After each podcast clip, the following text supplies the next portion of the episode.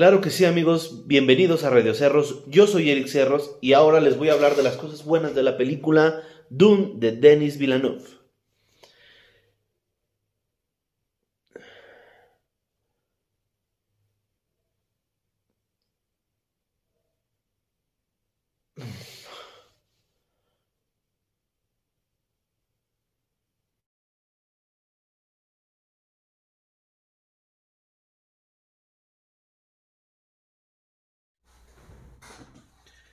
Amigos, pues, ¿qué les puedo decir? Tal vez eso fue, digamos, eh, una especie de broma, ¿no? Me gustó, tuve ganas de empezar con una broma. Pero la verdad es que hoy es martes 2 de noviembre, son las 12 de la noche con 4 minutos, apenas 4 minutos del 2 de noviembre, Día de Muertos o Halloween o lo que celebren en tu país. Ahora, Ah, toca hablar de esta película que, wow, fue toda una experiencia. toda una experiencia para mal. En serio que yo llevo años y años y años y años viendo películas, viendo series, viendo documentales, viendo anime, viendo cortos, viendo cualquier cantidad de géneros. A mí me gustan demasiadas o demasiados géneros, demasiadas entregas he visto en el cine demasiados estrenos, he visto en plataformas streaming, ahora tengo una colección súper vasta de DVDs, hasta incluso de VHS todavía. Con esto les digo que yo cuando consumo un producto, lo consumo y lo valoro por lo que es. Es decir, a Rápido y Furioso no lo voy a criticar porque no es una película seria y una película que muestre la cruda realidad de la guerra mundial como fue la película de Adrian Brody, el pianista, ¿no? Yo las películas las veo por lo que son, sé lo que tienen que entregarme y eso es lo que valoro. Si hablamos de Halloween, por ejemplo, las películas de Michael Myers, no voy a esperar una película de amor, no voy a esperar un gran diálogo o una actuación nominada al Oscar, por supuesto que por supuesto que no. Voy a esperar eh, miedo, voy a esperar suspenso, voy a esperar que me creen una atmósfera de terror y voy a esperar escenas brutales de matanza por parte de Michael Myers. Eso es lo que voy a esperar y grandes dosis de irrealidad. Entonces, con esto de preámbulo, les digo que yo siempre, siempre sé qué esperar de cada película. De Dune, yo no sabía qué esperar. Eh, sabía que era una película basada en un libro, en el, es un bestseller, es el libro de ciencia ficción más vendido de toda la historia. Entonces, mm, grandes películas fueron inspiradas a partir de Doom. Por ejemplo, Star Wars. Star Wars fue creada eh, como teniendo como inspiración a la película de Dune. Entonces yo dije, wow, qué, tipo de entrega de ciencia ficción, tanto en libro como en película, me espera, ¿no? por conocer. Dije, si esas películas inspiraron a Star Wars, que es una saga ultra larga de películas y totalmente icónicas para el séptimo arte, dije, wow, pues entonces esta película va a ser increíble. Para mí no lo fue. Eh, para mí fue una aburrición total. Yo me considero una persona que sabe apreciar las cosas por lo que son, como les había dicho, pero si yo no supe apreciar esta película cuando muchos críticos de cine, muchos youtubers, muchos analistas dicen que es una maravilla, entonces me, me declaro un completo ignorante y no tengo ningún problema en aceptarlo. Soy un completo ignorante, soy un completo farsante. y de hecho no sé por qué estoy hablando aquí. Bueno, sí lo sé. Me gusta expresarme con todo aquel que quiera expresarse conmigo también. Todo aquel que quiera regalarme un tiempo para escuchar esta crítica, pues bienvenido. La verdad, eh, la vi el, el, el, el, el, 31 de octubre aquí en Cinépolis, en Zacatecas. Fui con mi novia.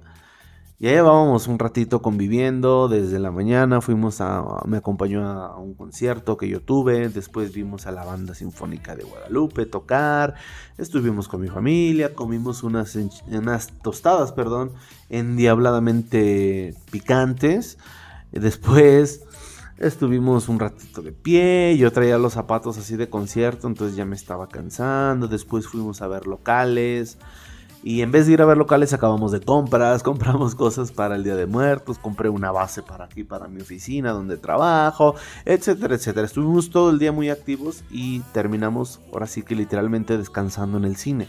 Si la película me fuera a costar como, como no tuve idea que me iba a costar ver o apreciar o entender, no hombre, con un día tan pesado como ese, todavía más difícil. Y no quiero decir que porque a lo mejor me estaba quedando dormido no lo entendí. La verdad, en los primeros minutos me estaba quedando dormido no por aburrida, sino por ese día tan largo y por un viaje a, un viaje a Valle de Bravo que hice días anteriores a eso. Entonces, venía de unos días así consecutivos muy pesados, llenos de mucho trabajo, entonces dije, me merezco ir al cine, de las cosas que más extraño es el cine, bueno, primero a mi novia y después al cine. Entonces dije, me llevo a mi novia al cine y, repongo todo ese tiempo que por estar trabajando y viajando no lo había podido hacer. Entonces pues me estaba durmiendo en la sala, sí lo puedo aceptar. Solamente cabeceé unos segundos, mi novia se estaba burlando de mí. Pero de verdad que sí, de, de, pronto dije, ¿qué onda? No le estoy entendiendo la película. Se me fueron unas partes, me cabeceé justo donde explicaron todas las tramas o porque no entiendo absolutamente nada. Me he dado la tarea de ver youtubers, de ver podcasts, de ver críticos de cine y todos dicen que sus fuertes, que una increíble fotografía, unas increíbles escenas, eh, un, mundo retratado maravillosamente en cuanto a qué. Pues que siempre, por ejemplo, como en Star Wars, siempre imaginamos o los directores nos plasmaron un mundo colorido, un mundo de extraterrestres, de otras galaxias, muy colorido, y espaditas de colores y rayos láser de colores. Yo no les voy a decir que eso es lo que yo necesitaba para que esta película me gustara, ¿ok? Porque también no soy muy fan de los de Star Wars, tal vez este no es mi género. Pero por ejemplo, en HBO Max está Raised by Wolves, que es ciencia ficción total, que hablan un mundo utópico, tecnología, androides, eso sí, me encantó. Westworld, la serie de HBO, también me fascinó. Pero bueno, la verdad no sé. Entonces, dicen que eso es lo padre, que nos retratan un mundo muy crudo, muy frío, donde en realidad sí sería un mundo extraterrestre o un mundo de otra galaxia, ¿no? A mí, en realidad, nada más se me hacía oscuro, se me hacía gris, se me hacía aburrido, y no solo por falta de que estuviera muy colorido, incluso el brillo estaba muy abajo. Las salas a las que yo voy en Cinépolis son muy buenas, entonces era, era ese filtro que le puso el director que la verdad pues más me arrullaba, ¿no? Entonces yo le empezaba a platicar a mi novia, oye, ¿qué onda? O sea, ¿le estás entendiendo algo? ¿Esto qué es? Pasaban cosas sin sentido, em, de repente tenían poderes y nunca tuvimos un preámbulo de quién sí tenía poderes, quién no tenía poderes. De repente había un elegido que era Timothy Chalamet, Timothy Chalamet, o Chamalet, no me acuerdo, algo así. Este, este chavillo de Call Me By Your Name. ¿Qué les decía? ¿Qué les decía? Ah, sí, eh, de repente él tenía unos poderes y pues muy semejante a tener la fuerza, ¿no? En Star Wars, pero no había un preámbulo, no, no sabías. Por ejemplo, él era el elegido y no sabíamos elegido para qué. Cuando uno ve, por ejemplo, las películas de Matrix, desde el inicio, Morfeo o Morpheus te plantea que la realidad que esto es, sí hay un cierto misterio, ¿no? Y no entiendes nada de pronto, pero una vez que lo contacta a Neo, le platica absolutamente todo y que hay dos realidades, la pastilla azul, la pastilla roja, bla, bla, bla. Entonces, bueno, puedes entender, poco a poco en el transcurso de la película te lo van mostrando. Y aquí en Dune o en Duna, no.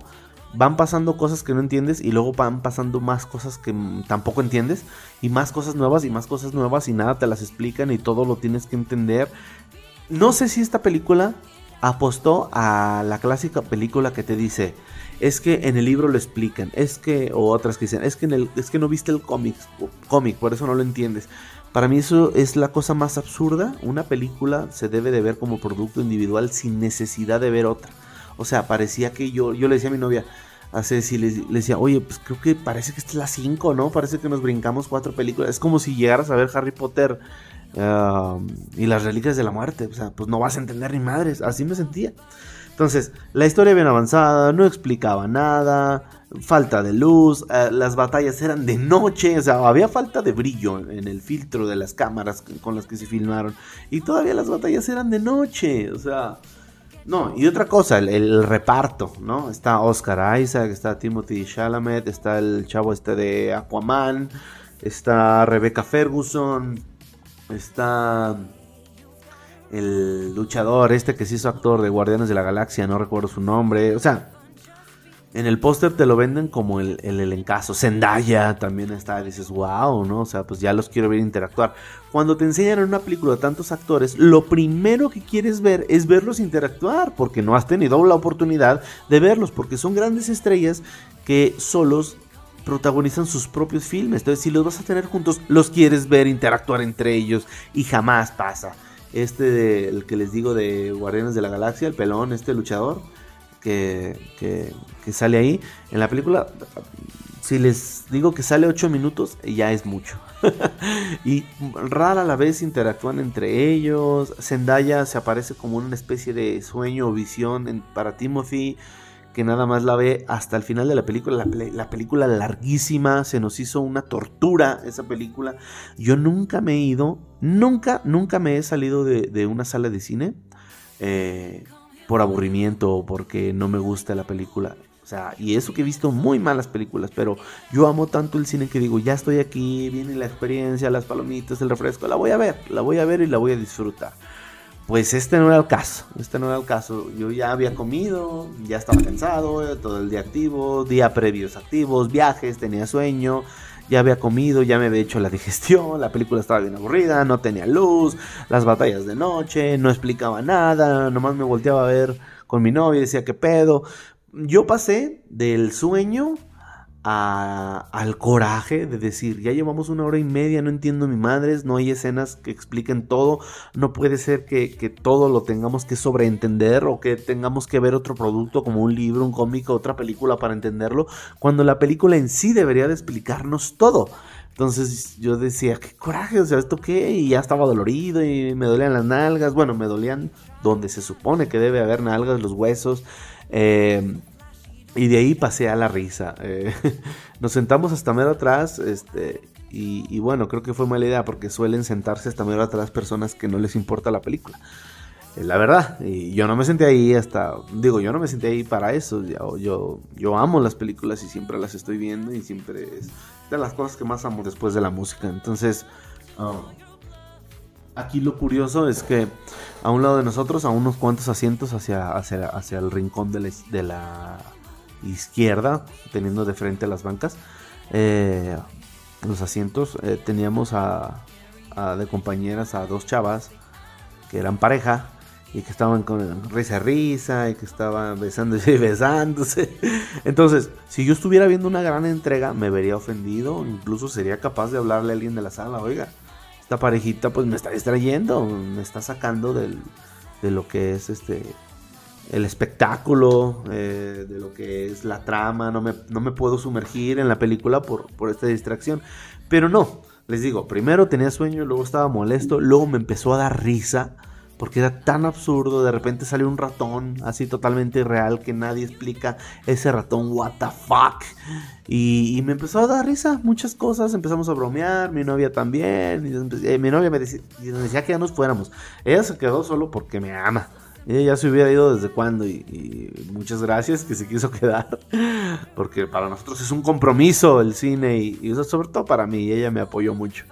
Entonces ya cuando estas chavas estaban riendo, no, yo me empecé, yo, o sea, yo en mi mente dije, sí, a huevo, yo estaré igual o yo también estoy igual o me siento igual.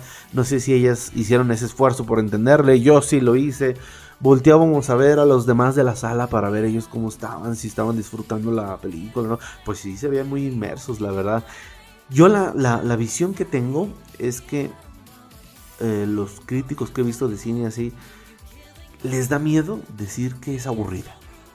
Miren, si una película es buena porque tiene buena fotografía, porque los efectos están increíbles, porque las tomas son o sea, eh, ¿cómo les diré? A nivel artístico, todas las tomas que se hacen de atardeceres, del espacio, todo yo puedo entender eso, que se ve bellísimo, la verdad sí, nunca se ve un efecto chafa, nunca se ve una mala toma, nunca se ve nada, los planos están hermosos.